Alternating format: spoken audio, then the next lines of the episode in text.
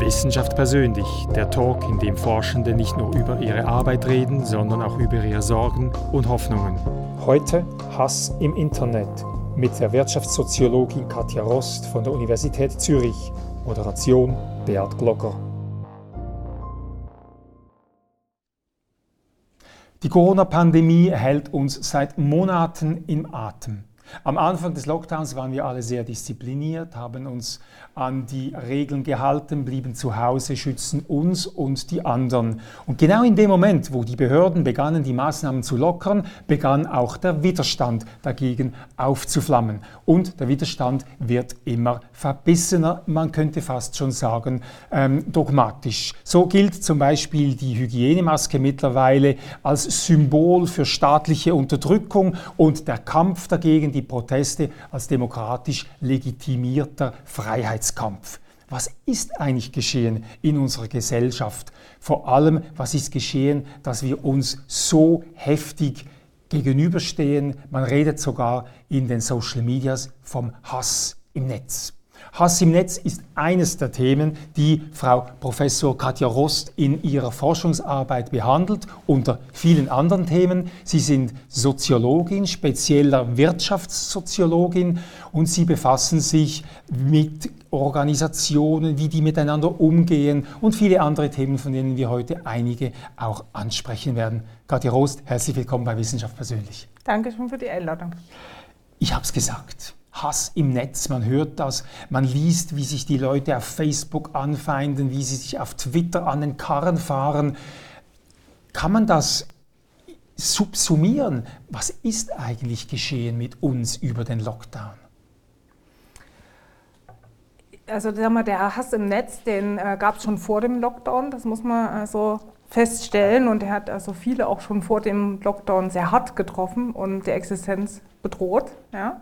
Äh, und äh, da muss man zunächst sagen, also warum es den gibt, äh, das sind halt Technologien, die das ermöglicht haben. Ne? Früher wurde mhm. man auf dem Scheiterhaufen verbrannt und heute gibt es eben ne, dank neuer Technologien eben die Möglichkeit, das im Internet äh, zu machen. Und warum der Lockdown sich so besonders stark anbietet für Hass im Netz ist, äh, dass es hier, ich sage mal, sehr unterschiedliche moralische oder normative Auffassungen eben zu dem gibt, was richtig oder falsch ist. Und solche Themen laden immer ein, eben äh, sich dann im Internet äh, dort zu Gruppen ja, zusammenzutun, mhm. äh, die unterschiedliche Meinungen vertreten und äh, die dann eben sehr stark auch miteinander verfeindet sind. Und das geht im Internet also rasant schnell, viel schneller als in der realen Welt. Ja, warum geht es da so viel schneller?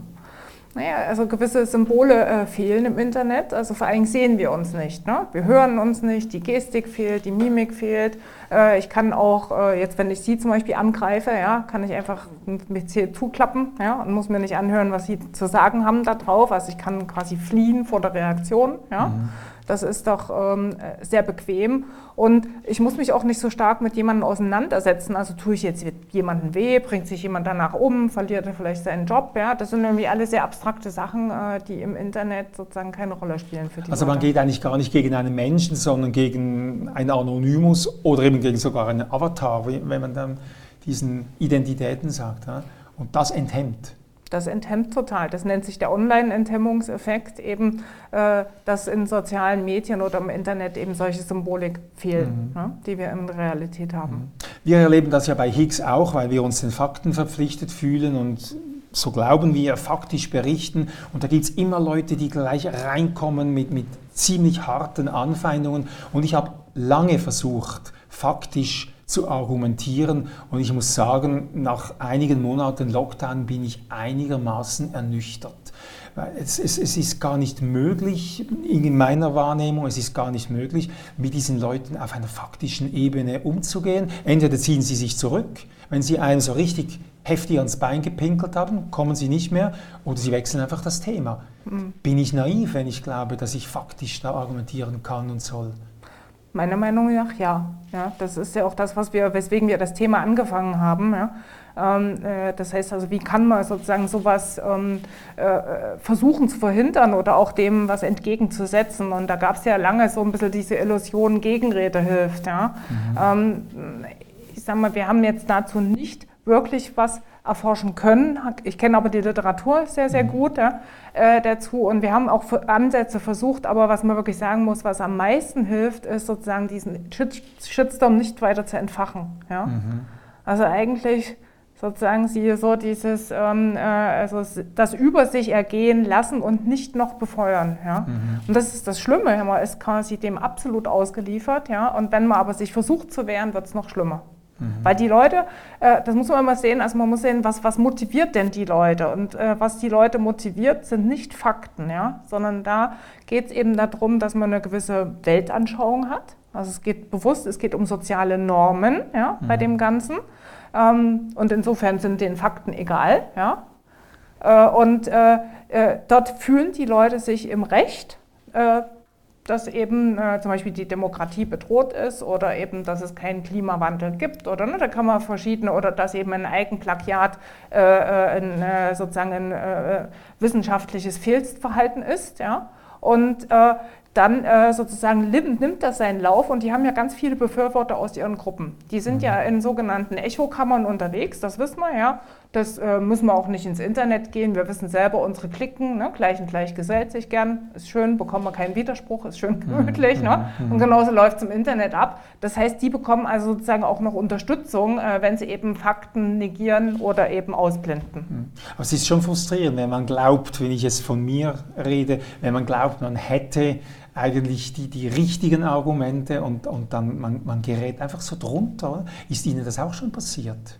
Mir selber ist das, also in, in einen bewussten Shitstorm habe ich noch nicht erlebt, aber äh, mir ist das schon oft passiert, äh, dass ich also da Angst hatte, dass mich ein Shitstorm äh, trifft. Mhm. Ähm, auch richtig, wirklich nicht schlafen konnte. Also ich kann das nachvollziehen und äh, ich kenne also einige Freunde von mir oder Kollegen aus meinem Umfeld, die die das schon extrem viel auch gekostet hat, mhm. so ein Shitstorm. Vermeiden Sie bewusst Stellungnahmen, die Sie einen Shitstorm, in einen Shitstorm eintragen könnte? Oder haben Sie einfach bis jetzt noch nicht so provokative Dinge gesagt, äh, dass es wirklich so weit gekommen ist?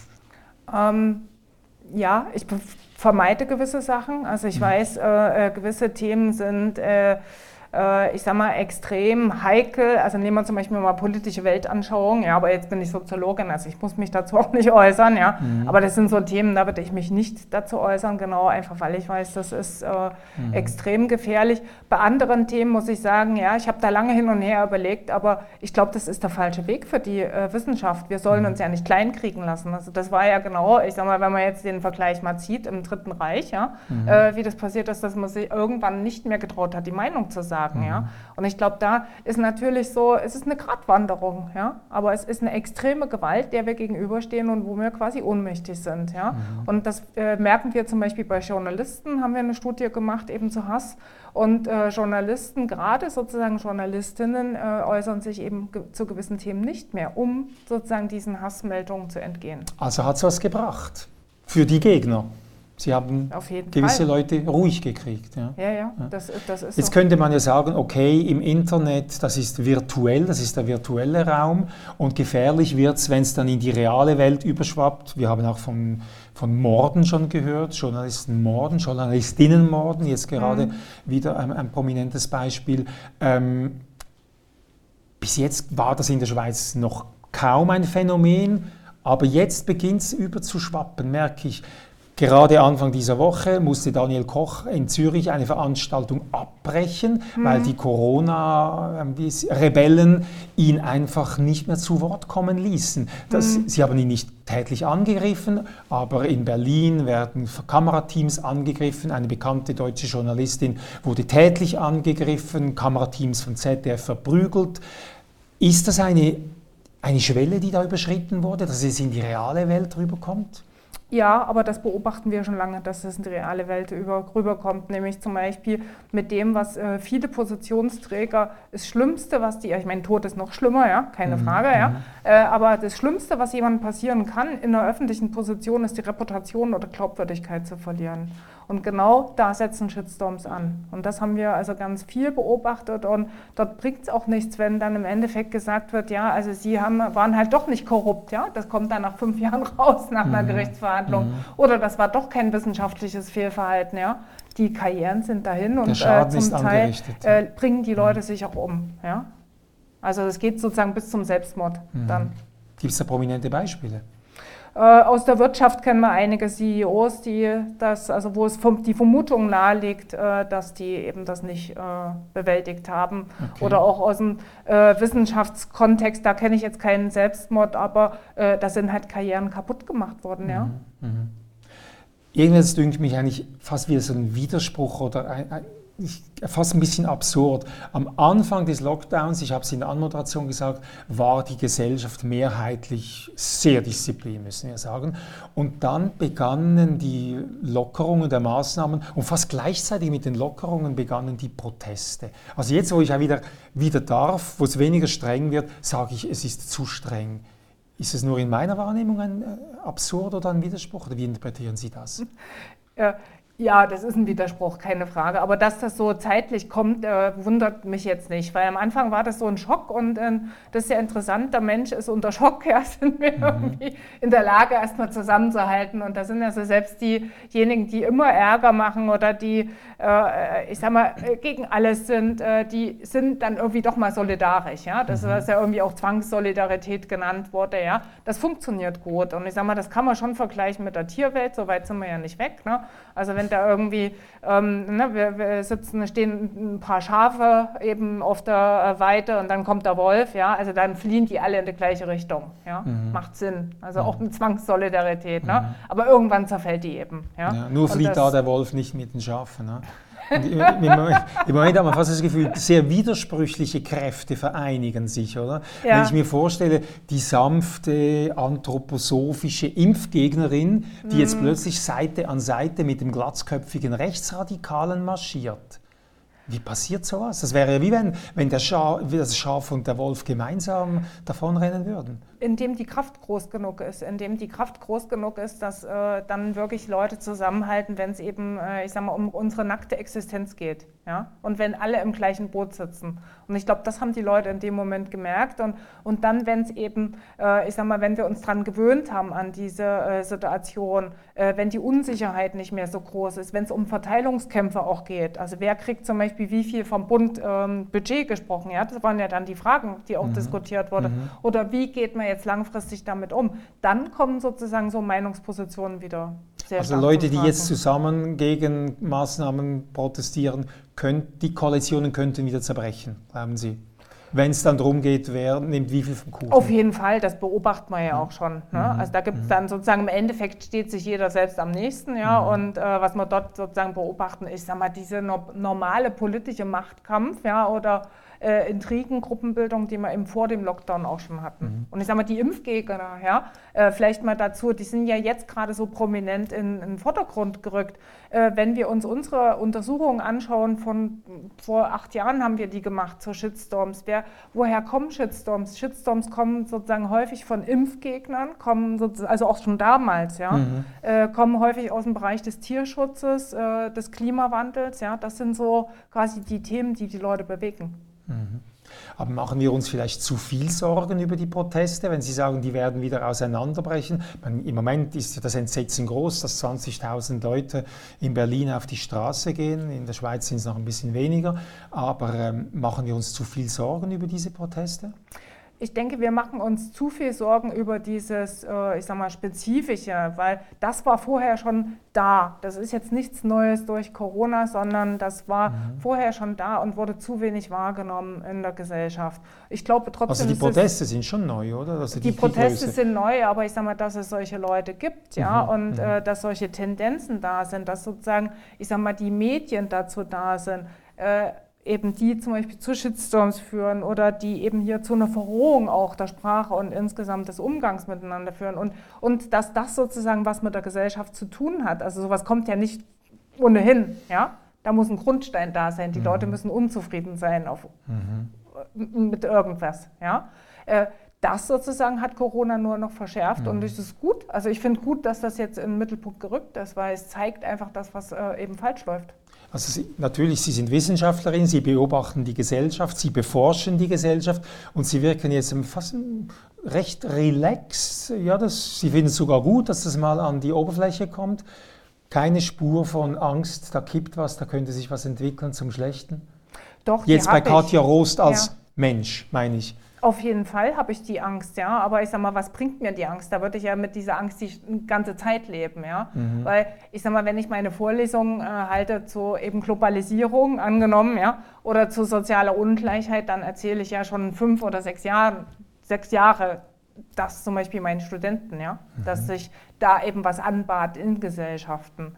Und insofern als Wissenschaftler ist man ja sozusagen sowas wie, man steht über der Gesellschaft und schaut auf Gesellschaft eben mhm. herab, ja, und, und äh, ich weiß selber, dass ich da wenig ändern kann, da bin ich mhm. realistisch, mhm. ja. Und haben Ihre Studierenden gedacht, ja, die Rost, die, die erzählt, da kommt was, das ist Theorie, soziologische, oder hat man das Sie sagen, Sie erzählen das schon seit fünf Jahren oder mehr. Hat ja. Sie auch irgendwie ernst genommen mit solchen das war interessant. Also ich meine, die sind eigentlich immer gut besucht, meine Veranstaltung. Also insgesamt interessiert das die, äh, gerade die beiden Themen interessieren mhm. die Person. Ähm, was interessant war, ist jetzt, äh, ich sag mal, die soziale Ungleichheit lief quasi parallel, die Vorlesung mit Corona und dann auch zum Beispiel mit den Morden, die passiert sind, äh, mit diesen rassistisch äh, angehauchten Morden. Und da ist vielen sozusagen bewusst geworden, wie relevant das ist. Also sprechen Sie jetzt von den, in den USA, die ja, genau, Gewalt ja, gegen dunkelhäutige ja, Menschen. Genau, ja. ja. Und auch die Globalisierung lief eben mit Corona, wo wir immer sozusagen gesagt haben, ja, sowas wird kommen, ja. Mhm. Wir sind sozusagen zu vernetzt und das ist sozusagen, also mhm. also hier gibt es ein Problem. Ja? Mhm. Und insofern ist es natürlich, das ist gut. Also für, für, für unsere Vorlesung, für meine Vorlesung war das gut, weil es eben nicht so abstrakt war. Ja? ja? Weil irgendwo gesehen wurde, ja, da ist wirklich ein Problem. Das ist nicht mhm. nur die Rost, was er da aus irgendwelchen Textbüchern uns erzählt oder mhm. irgendwelchen mhm. wissenschaftlichen. Welche Rolle spielen denn die Medien? Sie haben das Wort Medien schon zwei, dreimal gesagt. Ich habe eine Zahl recherchiert. Wenn ich die Medien anschaue, denke ich, Gesellschaft ist voll von Corona-Skeptikern und, und, und, und, Rebellen. Und wenn ich die neueste Umfrage anschaue, die ich mir heute rausgesucht habe, ähm, sind äh, in, in, der, in 45 Prozent waren vor drei Monaten zufrieden mit den Maßnahmen. Heute sind es 51, also die, die generelle Zufriedenheit es steigt sogar und die Leute, die nicht einverstanden sind, waren vor drei Monaten 21 Prozent und heute sind es nur noch 17 Prozent. Also wenn man die Statistik anschaut, steigt sogar die Zustimmung, aber wenn mhm. ich in mhm. die Medien anschaue, da habe ich das Gefühl, boah, das ist am explodieren. Ist das ein Fehler der Medien oder was ist da? Ja, da läuft also auch einiges. Naja, ich meine, was verkaufen Medien am besten? Am besten verkaufen sie Negativmeldungen. Mhm. Ne? Ich bin jetzt hier kein Kommunikationswissenschaftler, aber so viel hat man auch noch im Studium. Ne? Mhm. Die Nachrichtenfaktoren, Theorien und da ist halt natürlich viel dran. Und äh, solche Bilder transportieren sich also sehr, sehr gut. Ne? Also mhm. wir, äh, ich glaube, jeder hier im Raum kann sich noch daran erinnern, an diese Särge, ja, die dort abtransportiert wurden. Mhm. Ein tolles Bild ne, für die Medien. Mhm. Und äh, solche Bilder haben wir natürlich in vielen Bereichen und das äh, führt sozusagen, natürlich ist das ein Problem, weil die Realität nicht wiedergegeben mhm. wird. Wir haben dann später ja auch ein Bild, das Sie sich gewünscht haben. Ähm, da reden wir danach noch über Bilder und auch bei Ihrer Musik, äh, dem, Ihrer Musikwunsch mhm. reden wir über, Bildern, über Bilder. Ich möchte noch etwas anderes fragen. Die Medien, nochmals bei den Medien bleiben. Es gibt zum Beispiel ein Komitee, das in der Schweiz äh, die Corona-Proteste organisiert. Das sind circa 14 Leute. Und da ist eine Frau drin, die sonst auffällt als Gegnerin der Kinder- und Erwachsenenschutzbehörde. Also die nutzt die Gelegenheit und was machen die Medien? Sie geben ihr eine neue Plattform. Mhm. Wie würden Sie reagieren als Medium? Die verschweigen, das ist ja auch nicht die richtige Lösung, weil es passiert, oder?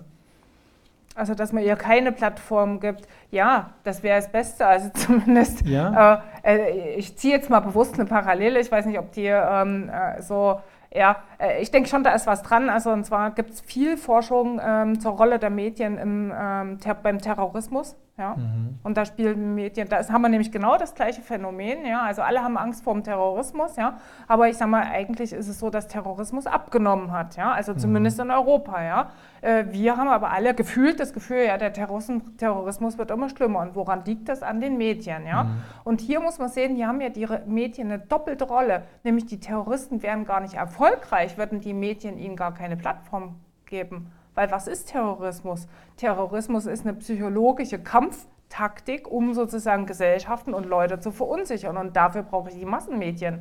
Mhm. Gäbe es nicht die Massenmedien, die das Ganze symbolisch nach oben rücken würden, die dem einen Raum geben und darüber berichten, dann hätten wir viel, viel weniger Terrorismus und auch weniger Probleme. Ja? Mhm. Also das heißt, was wir hier sehen, sind natürlich gewisse selbsterfüllende Prophezeiungen, die wir auch haben. Ja? Und da denke ich mal, ab spätestens ab dem Punkt können sich die Medien, haben sie eine Verantwortung. Geben Sie den Medien einen Tipp, was sollen sie machen? Sie brauchen Schlagzeilen, die brauchen das Geschäft, die brauchen Klicks. Ja, da, da, da, bin ich jetzt die falsche Ansprechpartnerin, ja, ja weil ja. insgesamt ist mir so eine Aufmerksamkeitsökonomie zuwider. Ja. Mhm. Ich denke, wir müssen sozusagen viel, viel mehr, äh, ich sag mal, in so, ja, vielleicht langweilige äh, langweilige Bahnen zurück, in denen es halt sozusagen nicht ein Thema eben eine Million Mal getippt wird, aber mhm. dafür sozusagen jeder ein bisschen Aufmerksamkeit abbekommt. Interessanterweise gibt es hier ein Thema, das weiß ich als Medienmensch, das von den Medien ja, totgeschwiegen ist, nicht das richtige Wort, aus Pietät nicht erwähnt wird, das ist Suizid. Ja. Mhm. In der Schweiz haben wir über 1000 Suizide in der, in, äh, pro Jahr und die werden, finden in den Medien nicht statt aus Pietät. Wie ist es möglich, dass man es da schafft als Mediengemeinschaft? Mhm. Das wären ja auch, ich sage es jetzt bewusst, geile Schlagzeilen, wenn sich jemand erhängt, oder? Mhm. Aber das machen die Medien dann nicht. Wieso schaffen sie es da? Interessante Frage. Also ich meine, mhm. kann ich jetzt auch nur eine, ich mal, kann ich keine Antwort darauf geben. Ich glaube einfach, weil es zu stark in den persönlichen Raum reingeht. Und mhm. ich glaube, da hat man weiterhin Respekt. Ja? Also mhm. wenn es sozusagen in den intimsten Raum einer Person reingeht, das ist ein Raum, wo wir gesellschaftlich gelernt haben, nein, den betreten wir nicht. Ja? Äh, aber ich sag mal, wenn es in meinen persönlichen Raum reingeht, zum Beispiel mhm. in meine Karriere, ja, mhm. dann, den darf man betreten. Da kommt dann ja, der Shitstorm. Da, ähm, ja. Und ich meine, wir sehen ja, da gibt es ja schon einige Fälle, die, äh, ich sag mal, gerade nehmen wir mal so Vergewaltigungsfälle, ja, mhm. ähm, da müsste man sagen, müssten sie auch pietätvoll sein, waren sie ja nicht immer. Ja. Mhm. Mhm. Also in gewissen Bereichen schaffen sie es und in gewissen nicht. Ja. ja. Ich habe angekündigt, dass wir von Ihnen auch ein Bild, wir machen einen kurzen Break nach einem ziemlich intensiven, spannenden Einstieg. Ich möchte gerne das Bild und liebe Zuschauerinnen und Zuschauer, Sie sehen da das Bild. Es ist ein bisschen nicht so aufregend, aber interessant. Es ist ein Ausweis ähm, von der Freien Deutschen Jugend FDJ. Ähm, interessant fand ich da, dass das Mitglied einfach Rost heißt es, es, es, kann der Michael oder die Katja sein, keine Ahnung. Äh, warum bringen Sie uns dieses Bild? Oder sagen Sie zuerst den, den, den Leuten, was ist die freie deutsche Jugend? Ja, die FDJ, das ist äh, die Nachfolge, äh, also äh, bin in der DDR geboren und äh, in der DDR gab es also die, hat man angefangen mit den jungen Pionieren. Also ich glaube, junger Pionier war mal so erste bis dritte Klasse und dann kamen die äh, Thälmann-Pioniere, also junge Pioniere, das waren die mit dem blauen Halstuch. Thälmann-Pioniere waren die mit dem roten Halstuch und danach kam die Freie Deutsche Jugend, FDJ. Äh, wir hatten also dann so Uniformen an, also es war ja alles uniformiert, also das waren die mit den blauen Hemden und hier so ein Emblem eben der FDJ dran. Und äh, das ist, war so ab der, jetzt muss ich überlegen, ich bin in der, ab der 8., ab der 9. Klasse Offiziell man kann man Mitglied ab 14 Jahren werden. Ab 14 Jahre, Habe genau, ich heute recherchiert. Ja, ja super, danke. Ja. Das, ja, also ich war sozusagen gerade FDJ-Mitglied geworden und dann kam die Wende. Okay, waren Sie nicht so lange Das war ja eine interessante, äh, eine, eine interessante ähm, Jugendbewegung. Also eigentlich musste man fast dabei sein. Okay. Die Mitgliedschaft war freiwillig, aber ich habe gelesen, die Lehrpersonen haben da ziemlich Druck aufgesetzt, man hatte bessere Karrierechancen, bessere Schulen und so weiter. Ähm, und dann die Ziele, die sind ja enorm her, also gleicher Lohn für gleiche Arbeit, Freiheit, äh, Humanismus. Ähm, und, und, trotzdem weckt es, wenn man sich auch so Bilder anschaut, ein bisschen paramilitärisch und gar nicht so frei und demokratisch, wie sie sich eigentlich geben möchten. Na, freien Demokratisch war bei uns gar nichts. Ja. Gar nicht. Also es war eine, also Aber es in war den, Statuten, Diktatur. in den Statuten steht es. Ja, ich meine, das finde ich halt so interessant. Ich glaube, deswegen habe ich es auch mitgebracht. Also, ähm, ist, äh, ich sag mal, wenn man in der Diktatur gelebt hat, nimmt man es natürlich an. Das war noch gar nicht anders kannte. Ich bin dort geboren. Ja? Ähm, äh, dann nimmt man das quasi schon so frei und demokratisch ähm, äh, wahr. Wir hatten zum Beispiel einen schwarzen Kanal, das war eine Fernsehsendung, äh, die es äh, bei uns gab. Da wurde dann immer eben gezeigt, wie schlimm es im Westen ist und dass dort Okay. also Obdachlose sind und die verhungern. Also, und, also ich meine, wir kamen ja auch nie darüber. Und, also ich habe das geglaubt als Kind. Ja? Ich war also heilfroh, im Sozialismus zu sein. Okay. Und äh, also äh, fand das irgendwie auch, da, da gab es jetzt für mich keinen Widerspruch in der damaligen Zeit. Ne? Mit 14, äh, 15, ich glaube später wäre der aufgekommen, sicherlich ist auch bei vielen aufgekommen.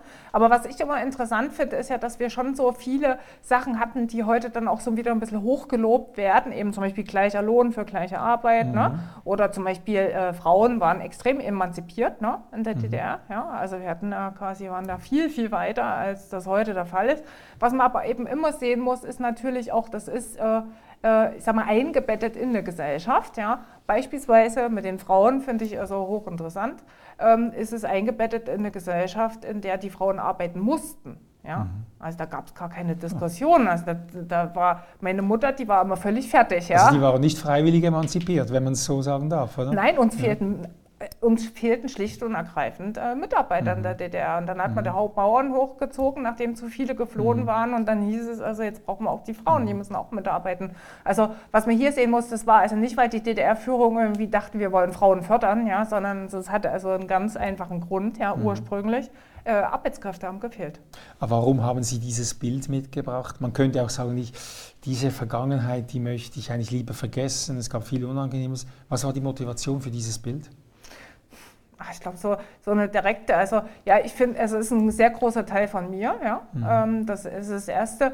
Und ich denke, wenn wir uns jetzt hier über so Tendenzen in heutigen Gesellschaften ähm, unterhalten, also warum äh, gibt es zum Beispiel äh, so viel Konflikte oder, oder jetzt auch zu Corona hieß es ja, also China, die machen das viel besser, die haben das viel besser im Griff, ja. Es werden ja schon, oder auch wenn wir so uns gewisse, ähm, ich sag mal, Machtinhaber anschauen, das i- ist ja schon die Richtung Diktatur oder so, äh, ist sozusagen nicht zu verleugnen, ja, also die in verschiedenen Gesellschaften äh, passiert äh, oder die sich auch herbeigewünscht wird und solche Tendenzen sind natürlich schnell da.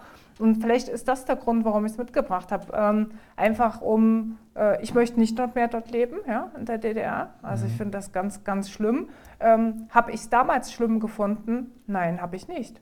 Also man ist sozusagen sehr schnell quasi farbenblind für das Ganze, ja. Und ich glaube, das ist das Verrückte an Gesellschaft, dass wir häufig erst im Nachhinein erkennen, wie schlimm was ist, oder äh, sozusagen äh, wir erkennen es nicht in dem Moment, wo wir reingeraten. Sie haben äh, ähm, Staatsformen oder Regierungsformen erwähnt, die eben mit Corona besser umgegangen sind. Ich glaube, China ist mal was ganz Spezielles. Aber wenn wir andere Staatsformen anschauen, wo demokratisch gewählte Personen an der Spitze stehen, die aber einen absolutistischen Anspruch jetzt haben, ich sage Bolsonaros, Orban, ähm, Trump, die haben ziemlich Mühe mit der Corona-Krise. Ja. Warum das? Naja, ich sag mal, äh, was, wo, was man natürlich braucht, ist äh, äh, Rückhalt auch in der Bevölkerung oder Rück, Rückhalt unter den Funktionsträgern. Und wenn man das sozusagen nicht hat und sich hier nicht sozusagen schnell koordinieren kann, im Endeffekt, was ist ein Staat? Das ist sozusagen eine Organisation, ja, also eine große Organisation. Und äh, äh, damit solche Organisationen eben effizient laufen können, äh, gerade in Krisen, äh, damit sozusagen gut umgehen äh, können, braucht es halt auch Vertrauen. Ja? Da braucht es gute Arbeitsteilung und das haben die ja alles nicht. Ja? Da ist ja quasi nichts arbeitsteilig. Ja? Da gibt es sozusagen eine Person und die entscheidet alles und ähm, äh, gibt es auch so extrem viel Konflikte, ja? die vorher schon heraufgekommen sind in solchen ähm, äh, Sachen. Und ich meine, da war die Schweiz, hat super reagiert, muss man sagen. Österreich hat sehr, sehr gut reagiert. Also da gab es ja viele, ähm, äh, die, äh, obwohl sie kritisiert worden sind, muss man sagen, also wenn sich so ein träger Apparat, ja, also äh, eben dort sozusagen schnell in einer Notsituation bewegen soll, dann geht es nicht so schnell. Und dafür war das verdammt schnell, ja, was passiert ist. Also Kritik auf hohem Niveau könnte man, könnte man da sagen, das, wenn, wenn bei uns protestiert wird. Ja. Für mich ja. Ja. Sie, Sie haben eine interessante Forschungsrichtung. Sie, haben, Sie beschäftigen sich auch, welche Organisationen überleben gut. Und ich habe ein bisschen gestöbert in ihrer Forschungs- oder in ihrer Publikationsliste. Und ein Beispiel, das sie da herausgefunden haben, sind für mich völlig überraschend Klöster. Also das müssen Sie uns jetzt erklären. Wie kann man, was kann man, also A, warum sagen Sie, Klöster funktionieren gut? Mhm. Und B, was können wir, die Gesellschaften von Klöstern lernen? Ich mhm. kriege das irgendwie noch nicht ganz zusammen. Also äh, Klöster sind äh, zum ersten Mal die ältesten Organisationen, die es überhaupt gibt. Und das ist vielen, also die sind viel, viel älter als Familienunternehmen. Das sind die zweitältesten Unternehmen, die es mhm. gibt, ja, äh, die teilweise über Generationen eben äh, gelebt haben. Ist ein Kloster so, eine Firma? Ein Kloster ist eine, ähm, waren früher, die war, mhm. sie waren die ersten kapitalistischen Organisationen. Von Firma würde man nicht sprechen, aber mhm. man könnte durchaus von, äh, von Firma sprechen. Ja. Ähm, ein Kloster wird im Durchschnitt, also werden die 500, 600 Jahre alt. Das ist immens, ja. Das müssen Sie sich überlegen. Also heutzutage Organisationen werden 50 Jahre alt, äh, wenn sie Glück haben, ja. Mhm. Äh, und die ältesten Klöster sind 1500 Jahre alt oder älter, ja. Und jetzt ist die Frage, also was ist so das Spannende aus Organisationssicht aus Klöstern? Zum einen sind es die innovativsten Organisationen, die wir kennen. Ja, da das, widerspricht, so jetzt sagen, oh, nee. das widerspricht jetzt völlig dem, was ich denken würde. Klöster, ja. das ist old-fashioned, das ist immer dasselbe. Und ich würde sogar sagen, Klöster haben das, das Image, dass sie eigentlich eher diktatorisch sind. Da kann keiner ausscheren, oder? Na, sind die demokratischsten Organisationen, auch die wir kennen. Also dort ist die Demokratie, wenn man so will, Mitbestimmung geboren worden in Klöstern. Ja?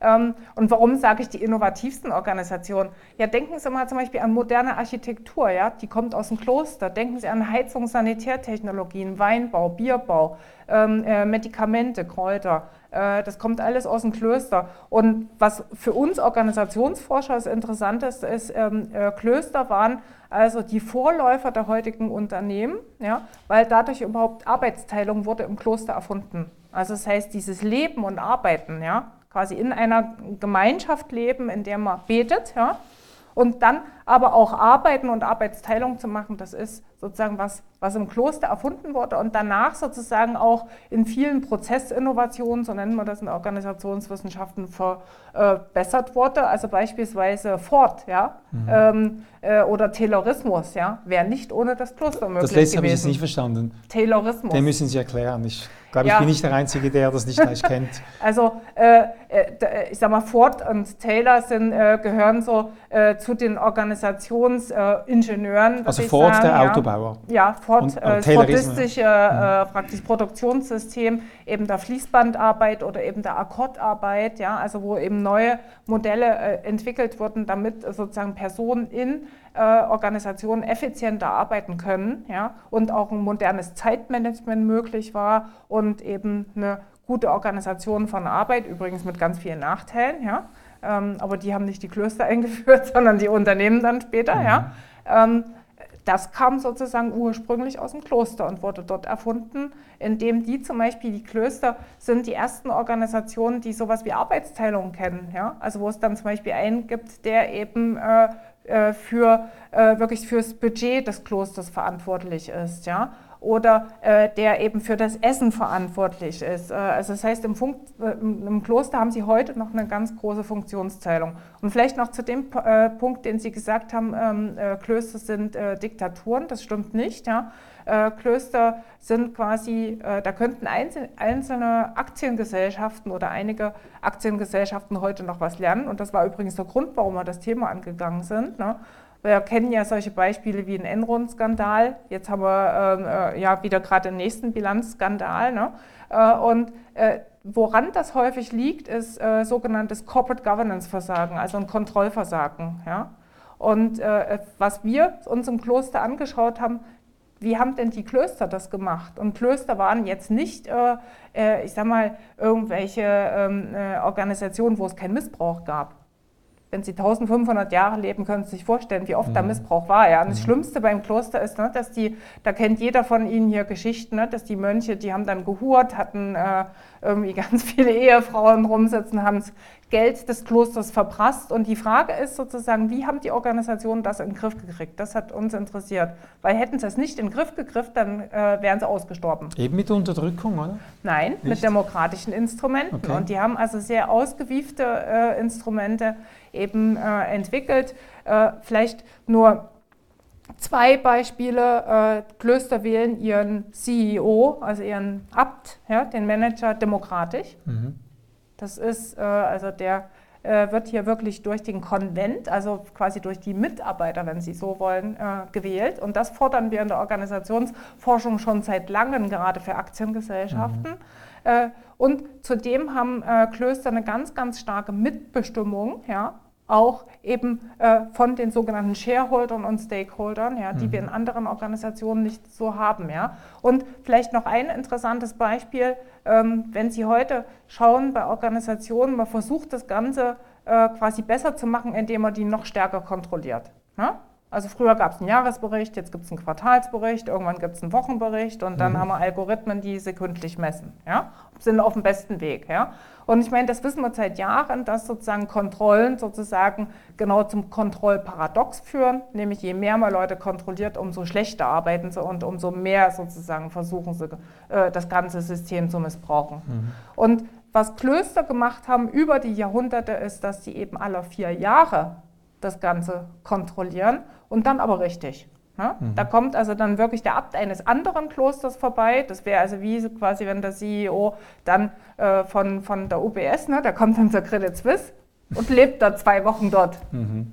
und spricht mit allen. Und das ist ein Instrument, was also auch wohlwollend gemeint ist und nicht um jemanden in die Pfanne zu hauen, sondern eher, eher wohlwollend im Dialog sozusagen dort äh, gemeinsam Lösungen erarbeiten. Also das können jetzt mal Firmen lernen von Klöstern. Jetzt, was lernt die Gesellschaft, wenn wir wieder so den Bogen auch mehr zu Corona, äh, das auseinander dividieren, dass wir jetzt in welchem Maß das wirklich ist, äh, mhm. lassen wir mal offen. Was kann die Gesellschaft von diesen alten Organisationen lernen?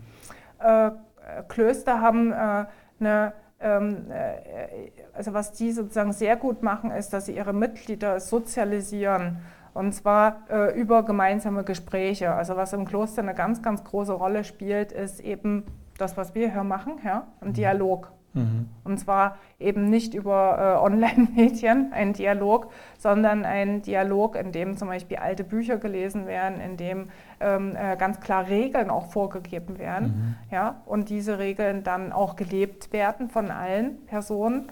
Ähm, und dieser Dialog, also so, mal, so ein tiefgründiger Dialog, der fehlt heutzutage schon in Gesellschaften und auch so ein bisschen, ich sage mal, wenige verbindliche Regeln. Es sind nicht viele Regeln, die Klöster haben, ja, ähm, aber wenige verbindliche Leben, äh, Regeln, die eben in Gemeinschaft ermöglichen. Und da muss sich dann auch jeder dran halten.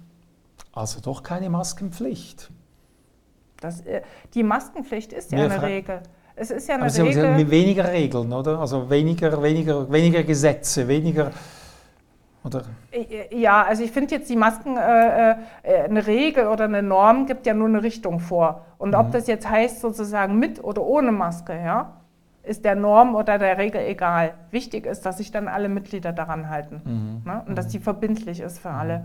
Äh, Mitglieder. Und das sozusagen haben Klöster sehr, sehr gut getan. Und zwar indem sie sich eben, äh, also ich sage mal, sehr bezeichnend dafür ist die Benediktinerregel. Ja? Die besteht aus ganz wenigen Regeln, hat sich übrigens nie verändert seit der Zeit, in der sie geschaffen also wurde. Zum Beispiel, wenn Sie sagen, die Benediktinerregel, die kenne ich jetzt nicht. Ora elobora, ja, also ja, Arbeit und Lebe. Ja? Das ist also sozusagen. Äh, mhm. Nein, natürlich mhm. nicht. Also Aber die, die müssen regelt, alle drei Stunden zum Beten und wehe, wer nicht kommt. nein, die regelt auch ganz lapidare Sachen. Zum Beispiel, was ist, wenn eine Hungersnot kommt, äh, wie wird Essen aufgeteilt in einem Kloster? Mhm. Und zwar äh, nach Prinzipien, eben äh, nach empirischen Gerechtigkeitsprinzipien. Nämlich nach eben nicht ein Gleichheitsprinzip, sondern nach einem Bedarfsprinzip. Und in dem Bedarfsprinzip wird festgelegt, sozusagen, welcher äh, Mönch oder welche Funktion dann wann wie viel bekommt. Aber das ist ja nicht gerecht, oder? Aber das steht in der Regel drin und es wird von allen akzeptiert und alle sozusagen werden im Vornherein sozusagen mit diesen Regeln vertraut gemacht. Und wenn dann so ein Ernstfall kommt, dann wissen auch alle, was sie zu tun haben. Ja? Und ich glaube, das hat auch so ein bisschen gefehlt heutzutage, wenn man jetzt zu Corona zurückkommt, ja, ja. weil man ja sagt, ja, da gab es ja sozusagen genügend äh, Behörden, die sich damit auseinandergesetzt haben. Ja? Die waren, also dass sozusagen eine Pandemie kommt, das war glasklar. Ja? Mhm. Also das schreiben Sozial selbst Soziologen schon seit 30 Jahren. Ja? Mhm. Und das, das, wusste auch die Schweiz. Und da ist natürlich die Frage, okay, da hätten wir besser darauf vorbereiten können. Mhm. Eine Frage noch zur, zur, Ökonomie jetzt wieder der Pandemie. Es, es gibt ein, eine, eine Kollege, Fachkollege, der Dirk Helbling von der ETH, mhm. der hat sich kürzlich in der Öffentlichkeit geäußert, der sagt, der Lockdown hat mehr Schaden psychisch, sozial bis hin zu wirtschaftlich angerichtet als die Leben, die er, er hatte viele Leben gerettet, mhm. das ist auch mhm. unumstritten. Ähm, das war eine ziemlich krasse These. Oder? Und die machen sich jetzt auch Corona-Skeptiker, äh, Corona-Rebellen mhm. zu nutzen. Wie, wie schätzen Sie diese Meinung ein? Ja, also ich denke, mit sowas muss man ganz, ganz vorsichtig sein. Also jetzt so, ich sag mal, Leben sozusagen monetär oder sozial zu bewerten. Ähm, ich sag mal, das, das ist so, ne, wie, wie wenn wir sagen, ja, seltene Krankheiten müssen wir jetzt nicht behandeln, ja, weil das, die sind zu selten, ja. Also das kostet mhm. zu viel Geld und deswegen behandeln es wir nicht. Also ich äh, war eine Zeit lang, also es ist nicht mein Spezialgebiet, muss ich sagen. Ja? Mhm. Ähm, äh, das ist ein typisches Thema der Ethik, mit die, die sich damit auseinandersetzt. Mhm. Äh, und ich finde, da soll es auch bleiben. Ja? Mhm. Ich kann nur so viel dazu sagen, ich war lange Zeit in der Nationalen Ethikkommission ähm, in, äh, für Medizin in, in Bern und äh, da war das ganz oft ein Thema von mir. Ich habe meine Meinung extrem stark auch selber verändert. Also ich war jetzt nie so ein Hardliner, das gesagt hat, man kann es berechnen, ja. Aber ich wäre vielleicht bei anderen eher auch so auf der ökonomischen Seite gewesen, wenn es einen dann selber betrifft, so eine Sache, ja. Mhm. Und ich bin danach krank geworden und, und profitiere sozusagen davon, ja. Äh, da muss man sagen, denkt man ganz anders. Ja? Mhm. Da muss man einfach sagen, also äh, Gott sei Dank sind da Ethiker da und nicht Ökonomen. Ja? Und die Krankenversicherer haben ja einen Wert für ein menschliches Leben. Also da gibt es schon Zahlen, die man... Da gibt es Zahlen dazu, aber ähm, worum es ja schon auch geht, sozusagen zum Beispiel äh, Forschungsgelder. Ja? Also ich meine, bei uns an der UZH gibt es eben beispielsweise einen universitären Forschungsschwerpunkt eben für genau seltene Krankheiten. Ja? Die Frage ist, gäbe es so einen, ja, auch mhm. unter anderen Umständen, ja, wenn die Anreizstrukturen anders gesetzt werden würden mhm. und wir sagen, naja, jetzt wird hier nur noch alles behandelt, was irgendwie 80 Prozent Überlebenschance mhm. hat oder so. Mhm. mhm. Ne? Das lohnt sich wenigstens. Ne? Ja. Sie haben uns auch einen Gegenstand mitgebracht. Ich weiß nicht, was es ist, jetzt bin ich gefordert. Was haben Sie uns mitgebracht aus Ihrem Leben, Katja Rost? Naja, also ich meine, was bringt eine Soziologin mit? Ja? Das ist extrem schwierig, weil so ein Physiker, ne, der kann auch so ein Apparat zeichnen. Also aus Nein, meiner Wissenschaft Sie, kann ich nichts mitbringen. Sie hätten uns ja? ein paar Tonschuhe mitbringen können, irgendwas? Was haben Sie nee, uns? ich habe Ihnen das mitgebracht. Ah, ein Ist es aus Ihrer Jugend? Das ist mein, äh, mein Lieblingsbuch, was ich Ihnen mitgebracht habe. Ein, ein, ein Liederbuch? Nee, nein, das ist äh, ähm, ein, ähm, ein, äh, Aber das sind ein Kinderbuch. Ein ja? Kinderbuch, ja. Ein Kinderbuch, äh, ähm, die, das nennt sich die Weihnachtsmannfalle. Und ich habe gedacht, wir freuen uns alle darauf, zumindest ich freue mich, dass es wieder kälter wird mhm. jetzt nach den Hitze. Äh, Stunden und äh, man liest dazu jeden Tag sozusagen bis zum 24., weil das ja für Kinder so aufregend ist, Klar. immer eine Geschichte, mhm. damit dann äh, und die Geschichten sind so schön, ja. Und warum ich das mitgebracht habe, ist, weil ich meinen Sohn dieses Jahr das erste Mal vorlesen kann, weil er es versteht, ja. Er ist jetzt so alt? sechs Jahre ja. alt, ja. Und jetzt so ist die Zeit und ich freue mich extrem und das ist so das Buch wirklich, ja, also deswegen ist das auch so zerlesen, da sieht man auch meine schöne Handschrift vorne. Ne? Ja, Wie das, das haben Sie angeschrieben. Habe. Ja, das war ja. damals, da hatte ich noch eine schöne Schrift. Ja. Jetzt kann man es nicht mehr lesen. Ne? Okay. Und äh, ja, also ich habe das wirklich jedes, also ich glaube, ich habe das bis, bis 16 oder so immer gelesen, dieses Buch zu Weihnachten, ja, mhm. und ein paar Mal. Dann hatten Sie, obschon Sie in einem totalitären Staat lebten, eine Schöne Kindheit. Also ich habe eine absolut behütete Jugend gehabt. Für die Kinder war die DDR super. Ja. Sage ich immer und sagen übrigens auch ganz, ganz viele ähm, DDR-Bürger vertreten das. Ja? ja. Äh, übrigens ein Thema als Soziologin ähm, äh, spannend ähm, an der DDR war, dass äh, es keine soziale Ungleichheit oder ich sage mal diese Chancenungleichheit, die wir in heutigen Systemen mhm. haben, die gerade bei Kindern so schlimm ist, gab es in der DDR nicht in dem Ausmaß. Mhm. Ja? Und das war was Angenehmes. Also wir hatten äh, ganz viele aus, äh, ich sag mal, sozial, heute würde man sagen, sozial prekären Schichten in der Klasse, ja. Und die waren sozusagen ganz normal aufgenommen. Bei denen war ich auch spielen gewesen. Dort war meine Eltern, äh, meine Mutter eingesetzt und musste, musste helfen, mhm. ja. Also das heißt, man hat eine ganz andere soziale Inklusion gehabt von Gruppen. Es gibt Leute, die sehnen sich die DDR wieder herbei.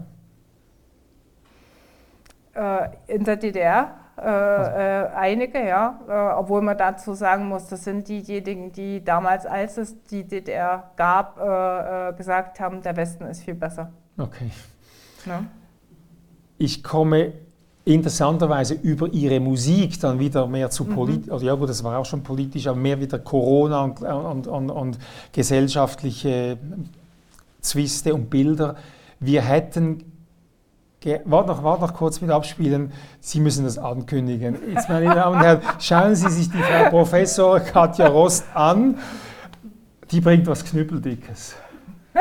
Sagen Sie es ja. an. Ja, also ich habe ja lange überlegt, was ich, also ich wollte jetzt bewusst nicht Jazz ähm, äh, bringen. Also Sie hören jetzt gleich Rammstein. Ähm, einfach deswegen, äh, weil das äh, die Musik war, mit der ich also groß geworden äh, bin, äh, die ich auch heute immer noch gerne leb, äh, höre. Und äh, warum, warum ich mir Rammstein ausgesucht habe, äh, ich habe in, äh, in Leipzig studiert und ähm, ich war die erste Besucherin quasi von Rammstein Konzert gewesen, damals in der Moritzbastei. Da kannte Rammstein noch niemand, da waren wir also 200 Leute dort und Genau, jetzt, jetzt, legen wir los. Fabio, Ton ab, Volumen auf.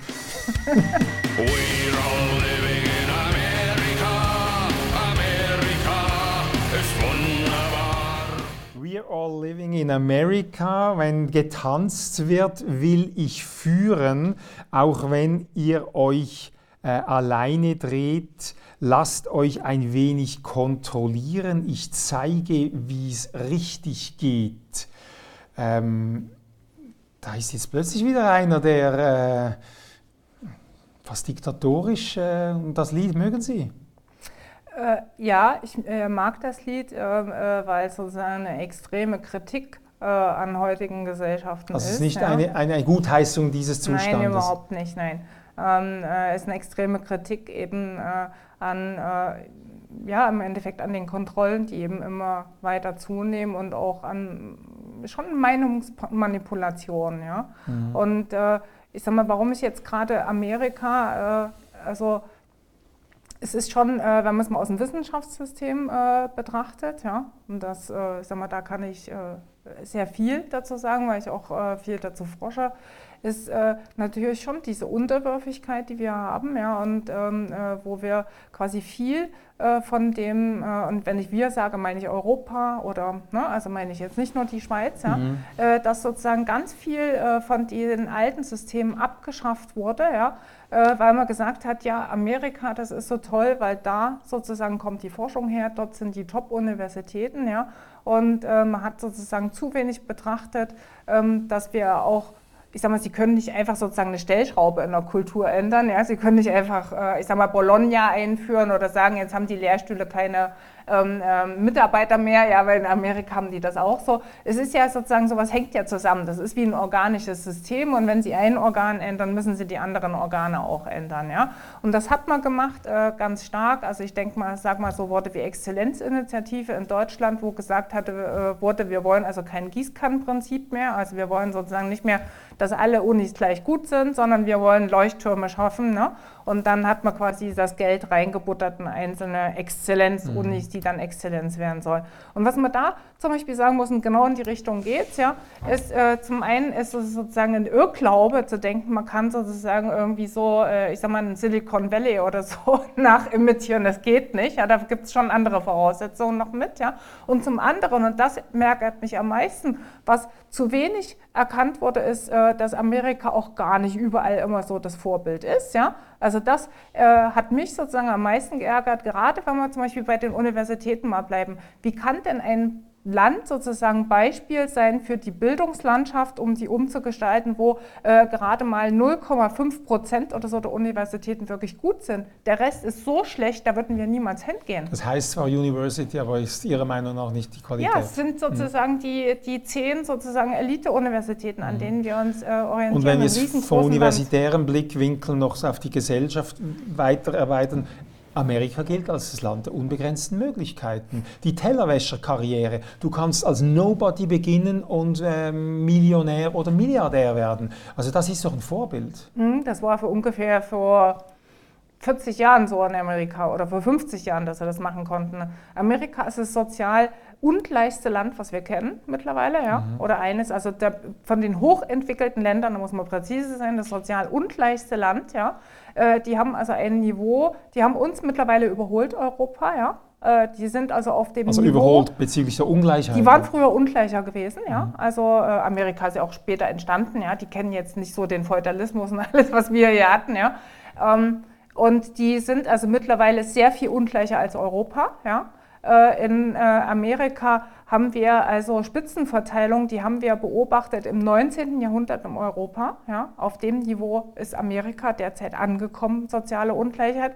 Die soziale Mobilität, die in Amerika herrscht, ist quasi null. Was, das ist, heißt sozial, also, Moment, was ist soziale Mobilität? Ja, eben, das ja. ist vom Tellerwäscher ja. zum Millionär. Aha dass man es so ja? schaffen kann. Ja. Also um sozusagen mit anderen Worten, wenn Sie in einer Elite-Universität äh, äh, studieren wollen, was brauchen Sie da? Geld. Mhm. Reiche Eltern. Reichen Papa, ja. Reiche Eltern, ja. Mhm. Also Geld, Habitus, ja, also mhm. kulturelles Kapital, äh, ökonomisches Kapital. Sehen Sie darin einen Grund? Sie haben vorhin eben gesagt, wir haben es, Amerika managt die Corona-Pandemie sehr schlecht. Mhm.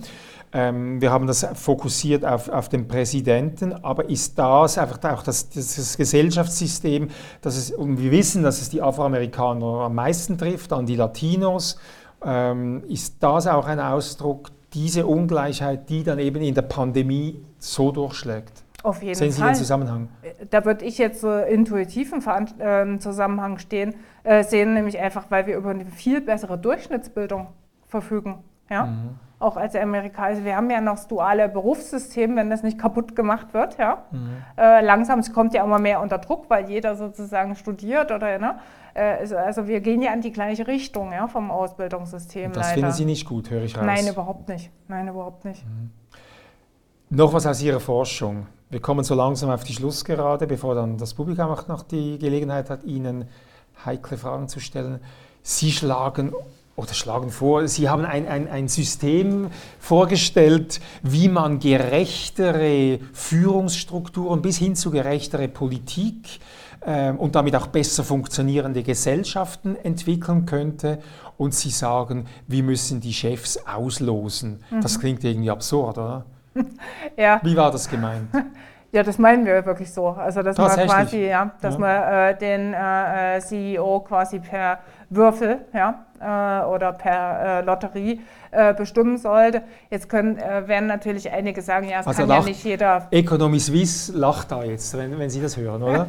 ja, da haben äh, na, es lacht nicht jeder, ja. Äh, es lachen auch immer weniger, ja. Das muss man auch sagen. Also es kommt mittlerweile an. Äh, was wir vorschlagen, ist nicht ein reines Losverfahren, sondern wir schlagen natürlich vor, dass man eine gewisse Vorqualifikation haben muss, ja. Mhm. Aber äh, bleiben wir mal nicht bei Economic Swiss, ja. Gehen wir mal in meinen Bereich und gehen zum Professuren, ja. Mhm. Also beispielsweise, ähm, was wir also vorschlagen würden, ist also, dass eben äh, ich sag mal, aus einer äh, Endliste von drei, äh, sechs oder drei oder sechs geeigneten Kandidaten dann ausgelost wird. Und das ist weniger absurd, als es klingt. Ja? Also zum einen gab es das lange Zeit. Ja? Ähm, wo, wo äh, in das? Basel gab es das. Also mhm. Basel hat äh, im 17., und 18. Jahrhundert alle Positionen ausgelost. Ja? Die Professuren wurden ausgelost, der kleine äh, und große Rat aus, wurde ausgelöst und die Geistlichkeit genau nach demselben Verfahren. Also, also Wissenschaft, heißt, Politik und, und, und, alles und Geistlichkeit komplett, wurde ja, ausgelöst. Mehr, mehr, und Zünfte. Ne? Also mehr mhm. gab es damals nicht. Ja, ne? ja Firmen ähm, wäre dann noch, oder? Hm? Die Firmen, also die. Die haben sich erst danach gebildet. Also okay. Also so, ich sag mal so, das waren ja alles Familiengesellschaften, mhm. kleine. Mhm. Äh, und die haben also alles ausgelost und äh, nach so einem also zweistufigen Prozess, erst Qualifikation, dann auslosen. Warum hat man das gemacht? Weil der Basler Dijk damals so schlimm geworden war. Es war alles verwandt in äh, Basel und äh, Qualifikation, Eignung hat keine Rolle mehr gespielt. Ja? Mhm. Und das hat also wirklich dazu geführt, dass wieder mehr Durchmischung, mehr Diversität da ist. Und jetzt zur Frage, warum schlagen wir das vor? Ähm, nun, es gibt äh, zwei Gründe. Äh, zum einen äh, ist es naiv, davon auszugehen, dass die Fähigsten heute Positionen kriegen. Ja? Dazu gibt es genügend Forschung, die zeigt, äh, es werden eben. Da hat man Assessments, man sucht die Fähigsten, oder? Ja, aber das meiste können wir doch gar nicht messen. Ja? Also, was ist denn ein guter Wissenschaftler? Was ist ein guter CEO? Ja? Klar gibt es sozusagen ein gewisses Grundverständnis, ja. Mhm. Aber, aber wann sozusagen, manche mögen halt mehr beim Wissenschaftler, wenn er ganz viel publiziert, andere halt, wenn er viel in der Öffentlichkeit auftritt, und ein dritter, wenn er ganz gute Lehre macht, ja. Und dann sozusagen gibt es nochmal Unterschiede, was soll eine Person erforschen, auch da gibt es Unterschiede. Das mhm. ist beim Manager genauso, also das heißt, es lässt sich nicht eindeutig messen, ja. Und das ist das Erste, wenn Sie was nicht eindeutig messen können, ja, dann, äh, ja, die sagen doch alle, ich bin, ich bin, so gut, ich bin so gut, dass ich diese vier und mehr Millionen im Jahr wert bin. Eben, und das ist genau das zweite Problem, wovon das Los uns befreien wollte, vor dieser Hybris oder Selbstüberschätzung. Ja. Äh, heute ist es so, wenn jemand dann gewählt wird, na, also ganz schlimm ist es bei den Preisträgern, ne, äh, die dann also einen Award bekommen und danach sozusagen ein Jahr später, nachdem sie Manager oder Journalist des Jahres waren, äh, eben äh, einen Korruptionsskandal an der äh, Backe haben. Und das ist also kein, kein Zufall, sondern das ist System. Weil wenn, man, wenn einem gesagt wird von allen, dass man der Beste ist oder die Beste ist, dann glaubt man es irgendwann selber. Ja? Mhm. Und das sozusagen dieser Mechanismus führt also zur Selbstüberschätzung und eben auch zum Machtmissbrauch. Und dazu gibt es also sehr, sehr viel Evidenz, gerade zu Managern ähm, äh, im Bereich zum Beispiel äh, eben Mergers and Acquisitions, also Firmeneinkäufe. Da wird dann viel zu teuer irgendwas eingekauft und danach sozusagen ist das Unternehmen äh, bankrott. Ja? Also, oder da werden sich extrem hohe Löhne ausgezahlt, weil man eben der Meinung ist, ne? so Warum soll einer, der bei ihm losgewählt ist, sich nicht so einen hohen Lohn auszahlen? Warum, warum würde das runterkommen? Diesen Mechanismus erkenne ich noch zu wenig genau.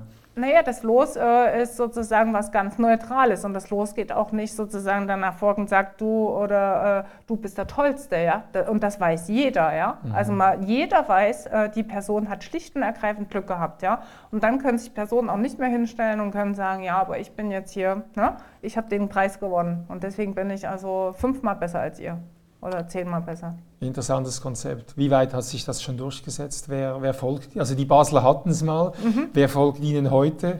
Äh, interessanterweise Forschungsfonds äh, kommen, also der Schweizer Nationalfonds, die Volkswagen Stiftung ähm, äh, sind also eigentlich weltweit, muss man sagen, alle Forschungsfonds experimentieren damit, dass mhm. also Wissenschaftsförderung eben genau nach dem Losverfahren wieder vergeben mhm. werden. Also dass man sagt, man macht sozusagen eine Grobkategorisierung die sind schlecht, also nicht förderwürdig. Das erkennt man meistens fair, mhm.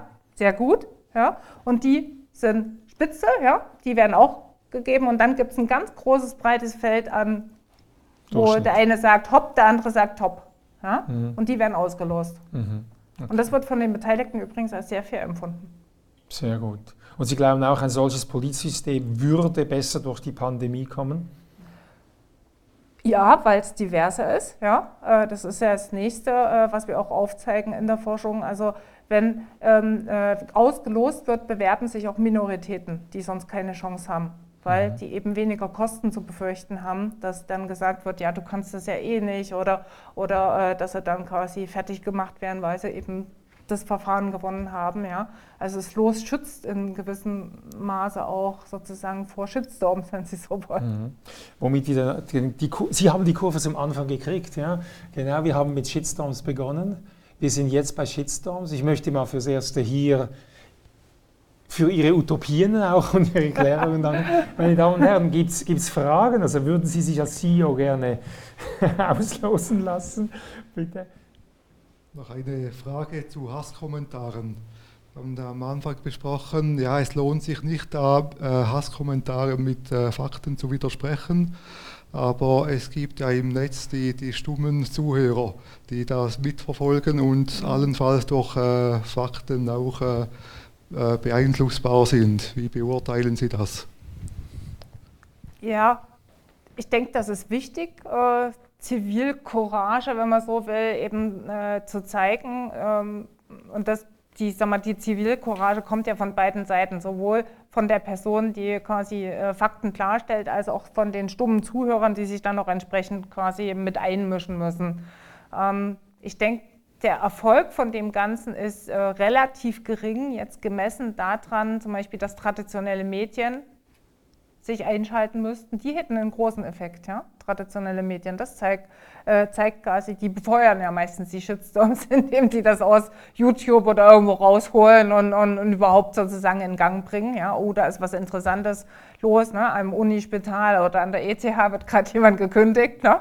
Also das sind dann so die, die, die äh, genauso müssten traditionelle Medien das dann eben raussuchen und das passiert zu selten. Ja? Also quasi traditionelle Medien sind hier auch gefragt, Zivilcourage zu zeigen und eben die stummen Zuhörer quasi eben äh, äh, ja, in, äh, quasi ins Boot zu bekommen. Also nochmals, um das Beispiel wieder auf mich zu münzen, wenn ich so einem Hater entgegentrete, habe ich relativ wenig Chancen, Unentschlossene, die zuhören, auf meine Seite zu holen. Das wäre sozusagen. Über die sozialen Medien jetzt. Ja, äh, ich okay. glaube, man muss hier einen größeren Kanal suchen, weil die stummen ja. Zuhörer, die befinden sich ja auch meistens nicht in den sozialen Medien, ja, weil das sind ja Echokammern, ja. Da sind ja eh nur die Leute drin, die quasi genau das hören wollen, die eben irgendwelche, ähm, äh, ja, äh, irgendwelche Weltanschauungen haben ja, und miteinander teilen. Also da kommen sie sozusagen, da laufen sie ins Leere. Aber wo sie nicht ins Leere laufen, ist mit einem diversen Publikum. Ja. Das übrigens versuche auch ich immer zu machen, mich dann an andere Medien zu wenden. Ne? Also ich vergesse sowas nicht. Ja. Das war ja Ihre Frage, machen, drücken Sie den Kopf ein. Nein, das mache ich nicht. Ich warte auf die Chance, dass ich das anders platzieren kann. Okay. Ich möchte noch einmal zurückkommen auf den Anfang nicht auf die ganzen Proteste wegen Corona und all die, den Hass und was man da so sieht. Wenn man das so anschaut, dann sind das ja primär liberale, freiheitliche Gesellschaften und in freiheitlichen Gesellschaften, in denen, ich sage jetzt so ein bisschen salopp oder vereinfacht, in denen die Egalität oder die, die, die, soziale Gerechtigkeit sehr tief ist und eigentlich auch zum Teil mit Füßen getreten wird, dort funktioniert es ganz und gar nicht und gibt Schwierigkeiten. Aber wenn man dann so schaut, ja, in, im Osten, also sage ich jetzt einmal in Japan oder in all diesen Ländern, oder wie, wie, wie, erkennen Sie oder was sehen Sie für andere Parallelen, was im Norden geht, könnte ja Norwegen, Schweden sein, was, was sieht man in diesen Gesellschaften für Charakteristiken, weshalb es dort weniger auftritt als bei uns? Ui, das waren jetzt also, schwere Fragen, ich, ja. Ich fasse. Also, Sie ja. sind Professor. Aber das heißt nicht, dass ich alles weiß. Genau, die Frau Professor, die muss es. Aber ich mache es trotzdem. Welche Gesellschaften, so verstand ich es, so im Norden, bei uns, asiatische, wo mehr Konformität, welche Gesellschaften glauben Sie sind am besten an diese Krise adaptiert und wie müssen wir uns verändern? Wie müssen wir uns äh, entwickeln, damit wir auch noch stresstoleranter würden gegen solche Krisen? Ich glaube, das ist eine ganz, ganz schwer äh, zu beantwortende äh, Frage. Ich sage mal, die, äh, zunächst mal, warum sozusagen funktioniert es jetzt in asiatischen äh, Staaten geräuschloser, nenne ich es mal, ja?